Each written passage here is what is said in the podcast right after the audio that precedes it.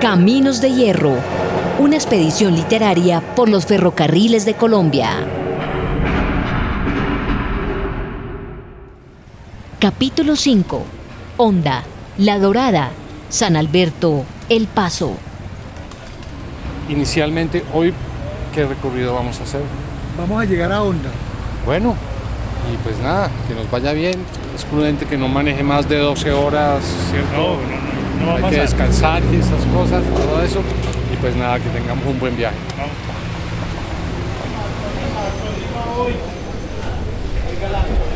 Buenas, buenas tardes, ¿cómo me le va?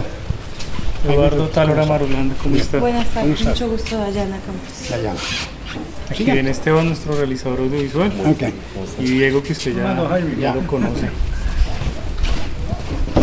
Qué linda casa tiene usted. Mi nombre es Jaime Torres Sánchez.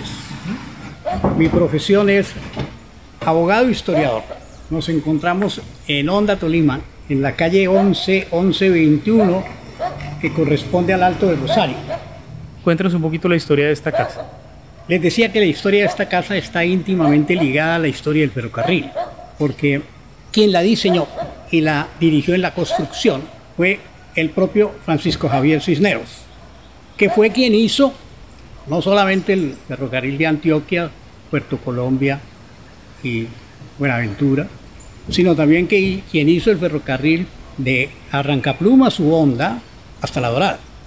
Y este fue su primera construcción, su campamento. ¿De verdad esta casa el campamento? Hágame el favor de mirarla. En las escrituras esto figura casa de lata y lote, porque la parte externa de la casa está cubierta en lata. Aquí la llaman lata, no le pusieron siquiera zinc. La casa tiene tres lugares exactamente igual, simétricamente establecidos. Esto es original.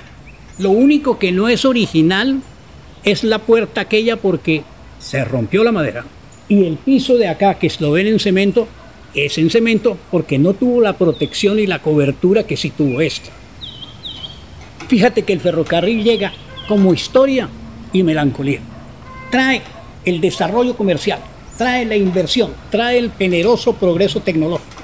Llegan los capitales e infortunadamente, como ha pasado siempre en este país, se termina con la corrupción.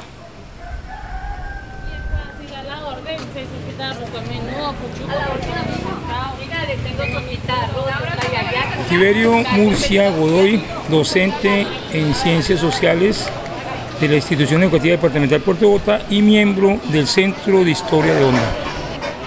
Honda tiene una cosa muy simpática porque el ferrocarril que llega a Honda llega interno, ¿no? No es un ferrocarril que comunique con otra ciudad. Es, un ferrocarril para evitar que los barcos naufragaran con su carga entre puerto y puerto. Solamente los dos puertos, de Rancaplumas y Caracolí. Y no solamente en Honda, también el vecino, el vecino corregimiento de Puerto Bogotá también tuvo su línea férrea entre el puerto de Capastrán con el puerto o bodegas de Gallotti. ¿Todos quieren consumir? Ahorita estaba haciendo una distinción que, que quiero señalar o resaltar y es esta idea de la distinción entre mitos y leyendas. El mito es universal y la leyenda es local. Los tungos, mito y leyenda, los tungos es como un pequeño ser que veían y si lo orinaban se convertía en oro.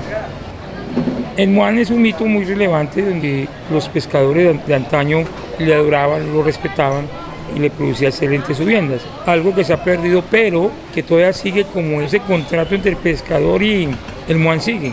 Porque los jóvenes de hoy no, no creen en el Muán, pero todavía tienen en la atarraya, todavía tienen en el cóngolo, todavía tienen en el, el anzuelo un pedazo de bronce que antiguamente era oro e- e- ese diálogo, esa comunicación, e- ese contrato verbal que hubo entre el pescador con el muan aún se mantiene. Eduardo, ven camino, hermano. Tenemos que salir ya para la dorada. Yo creo que no es bueno coger carretera por la noche. Ay, Diego, ya voy, es que estoy por acá comprando una paleta. ¿Quieres que les lleve? Pregúntale a Esteban y a Dayana y me avisas.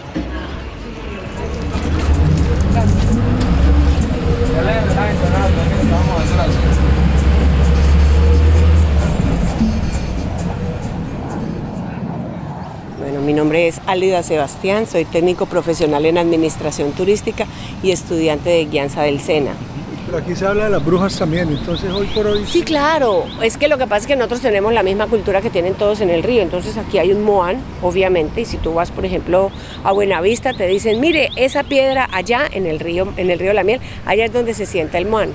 Aquí habían moanes, patasolas, duendes, había de todo. Aquí hay caballos, el duende suele enredarle la crina a los caballos. Y es la forma en la que los, la gente y los pobladores tienen como echarle la culpa de a una cosa que está sucediendo.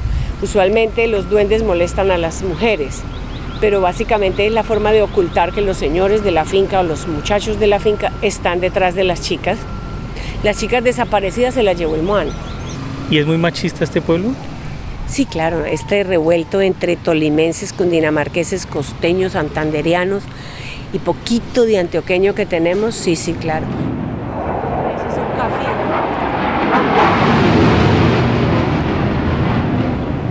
Este pueblo ha sido uno muy sui generis en, el, en, Caldas, me imagino yo, porque aquí las mujeres siempre han estudiado. Desde hace mucho tiempo aquí se fundó escuela y era mixta. Entonces hacían desde primero hasta cuarto de bachillerato y todas eran secretarias, auxiliares contables.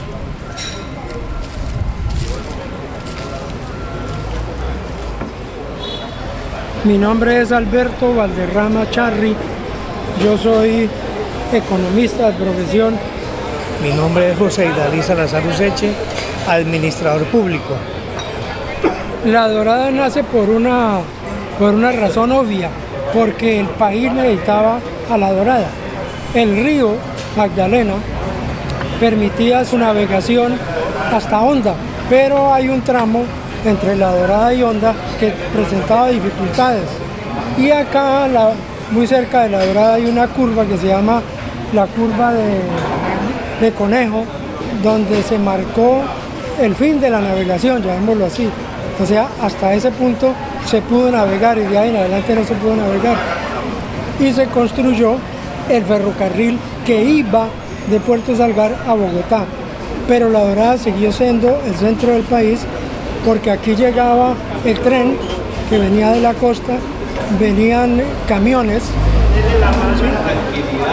Y culturalmente La Dorada también se enriqueció con esto de ser un lugar donde afluían el río, el tren, la carretera ahora. Claro, por supuesto, porque aquí llegó gente de Antioquia, del Tolima, de la costa y de todas las partes del país, inclusive gente del exterior y llegaron a vivir acá. Pero culturalmente hemos, nos hemos eh, servido de, todo eso, de todas esas cuestiones eh, ancestrales, usos sociales y costumbres de todas estas personas que llegaron. Mario Vera, presidente de la Fundación Museo Cultural Histórico de La Dorada. Nosotros como Fundación Museo Histórico Cultural de La Dorada estamos retratando la memoria histórica del municipio, porque nosotros perdimos tres cosas. Perdimos la memoria histórica, perdimos la identidad y el sentido de pertenencia. La memoria histórica de La Dorada consta de tres elementos básicamente, como para que ustedes sepan. ¿no? Una parte es la parte prehispánica, otra parte de la memoria histórica tiene que ver con el transporte, ferrocarril, navegación fluvial, y un tercer aspecto de la memoria tiene que ver con la parte agropecuaria y la pesca que la estamos perdiendo. ¿Cuál cree usted que sería el aporte que la literatura le podría hacer a este, a este proyecto del museo? La literatura es importante para la formación académica de los jóvenes y además que los impulsa a creer e investigar y a desarrollar actividades a través de la literatura.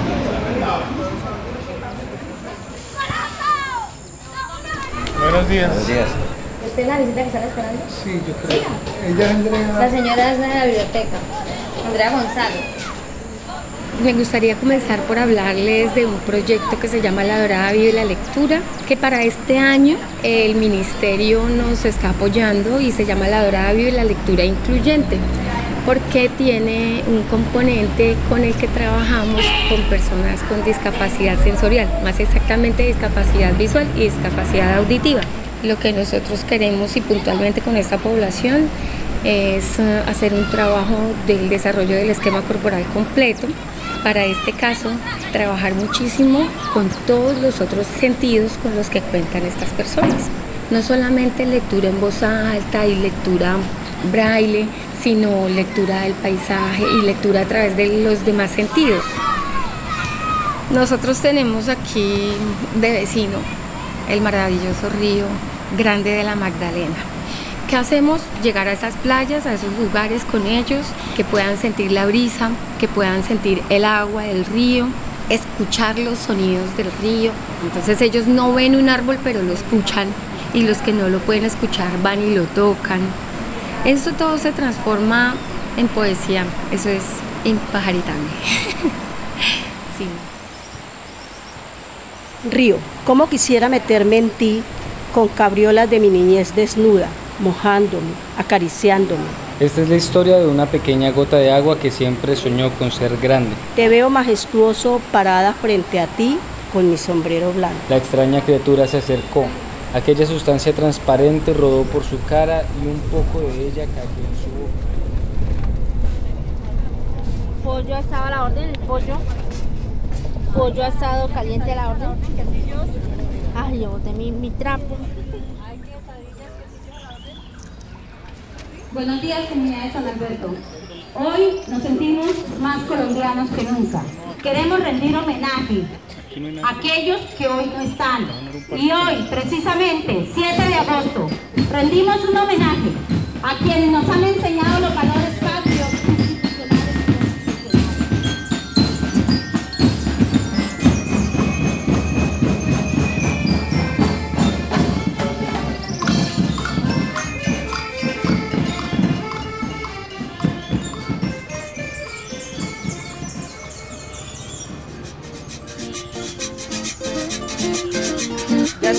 la mujer, la que estaba muy cansada. Se cansó de su familia y su vida se fue a buscarla. Mi nombre es John Jiménez Barbosa y pues gracias a Dios me está yendo bien con la música. Mi nombre es Eider Jiménez Ortiz, cantante de la agrupación Titanes La Carranga. Trabajo en el campo, soy campesino como cualquier otra persona, sencillo. Mi nombre es Sneider Jiménez Ortiz, gracias a Dios por este don que me ha dado y ahí vamos en adelante. ¿Y por qué la carranga? ¿Por qué Pues desde niños o sea, tenemos ese, como la, como la generación de la familia, ¿no? Los tíos y eso tocaban, entonces nos, también como que nos enfocamos en eso. Aprendimos solos y eso sin que nadie nos enseñara. Pues en realidad yo, en una fiesta que hubo una vez, yo vi que estaban tocando, ¿no? Y me hice una guitarra con una, con una tablita y le coloqué unas cuerdas en aire y empecé a practicar solo y ahí aprendí. ¿Y el requinto ese no es más difícil que la guitarra? Pues sí, a la manera de tocar es el más difícil porque es el que lleva la melodía de la carranga, el primero en todo, el principal.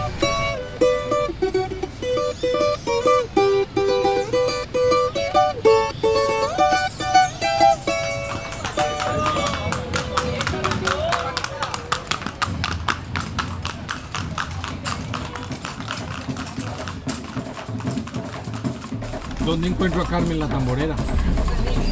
Rosamilia, Rosamilia. sí. ¿Qué más? Mi nombre es Rosemilia Hernández Ospino. Soy madre comunitaria hace 29 años y soy cantadora, bailadora, compongo cantos de tambora. ¿Dónde estamos? En el Paso Cesar, la tierra de Apa Oa Sabrosa, el negro más grande que ha tenido el mundo. Alejo Durán. Ay. Yo nací como privilegiada aquí en este pueblo. Sobre todo que en esta calle vivían la mayoría de las cantadoras. Uno decía como lo no, que los viejitos, decía uno, la tambora de los viejitos. Y yo tenía una tía que era cantadora y ella venía todas las mañanas aquí. Aquí hacían ruedas de tambora y yo me metía en el grupo de los grandes. Yo, yo me le escapaba a mi mamá. Yo oigo un tambor, uy, no, eso me alegra el alma. Cántame, Rosa, canta, que quiero escuchar tu voz. Y al sonar esa tambora se me alegra el corazón. Los cantos de tamboras es como el, eh, lo que sucede en el vivir diario. Así se hacían los cantos de tambora. Por eso Alejandro Durán, que la candela viva, la candela viva que aquí una vez se incendió el pueblo, entonces de ahí nació la candela viva y, y la perra. Ahí viene la perra que me iba mordiendo, qué perra valiente que mordió a su dueño. En esta tarde bonita. La candela viva. Esto le quiero expresar. La candela viva. Hoy se encuentra aquí en El Paso. La candela viva. Ay, la Radio Nacional. La candela viva.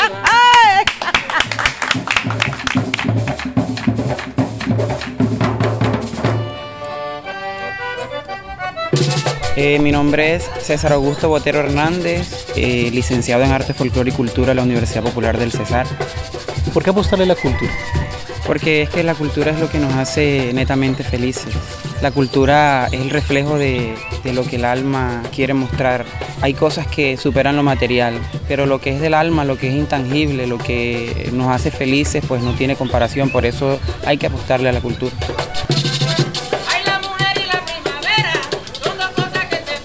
Aquí no se toca bullerengue, aquí no se toca, aquí se toca tambora. Y la tambora tiene una organología musical definida. El tambor mayor se le conoce como tambor currulado, que para la región de Atlántico de Bolívar se conoce como tambor alegre.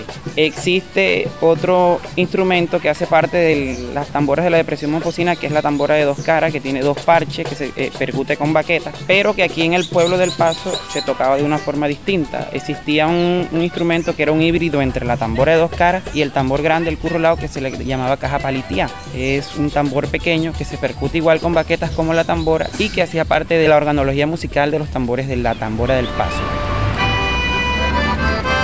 Mi nombre es Fernando Bordec Chiquillo, soy escritor e investigador. Que el aporte que le ha hecho el paso a la, humanidad se dio todo el ensamble de la música, lo que hoy conocen ustedes como música vallenata, nosotros lo conocimos en sus inicios como música de acordeón. A nosotros no nos inventamos. El acordeón se adaptó a nuestro folclore. Nosotros tenemos folclore.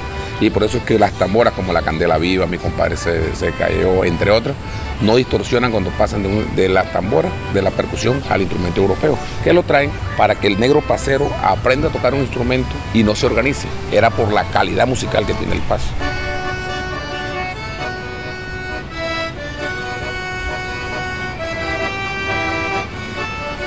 El hombre que no pudo asistir a su funeral. Un sepelio para José de la Cruz Abril siempre fue un acto natural que le aliviaba la conciencia, para luego convertirse en un hecho inesperado y doloroso. Aquella mañana de marzo lo percibí de la ventana. Ya no era joven ni esbelto como semanas anteriores, pero seguía siendo ese negro hermoso de piel romántica, risueño, y por el color rojizo de sus ojos, supe que tenía 25 días de haber aprendido a fumar.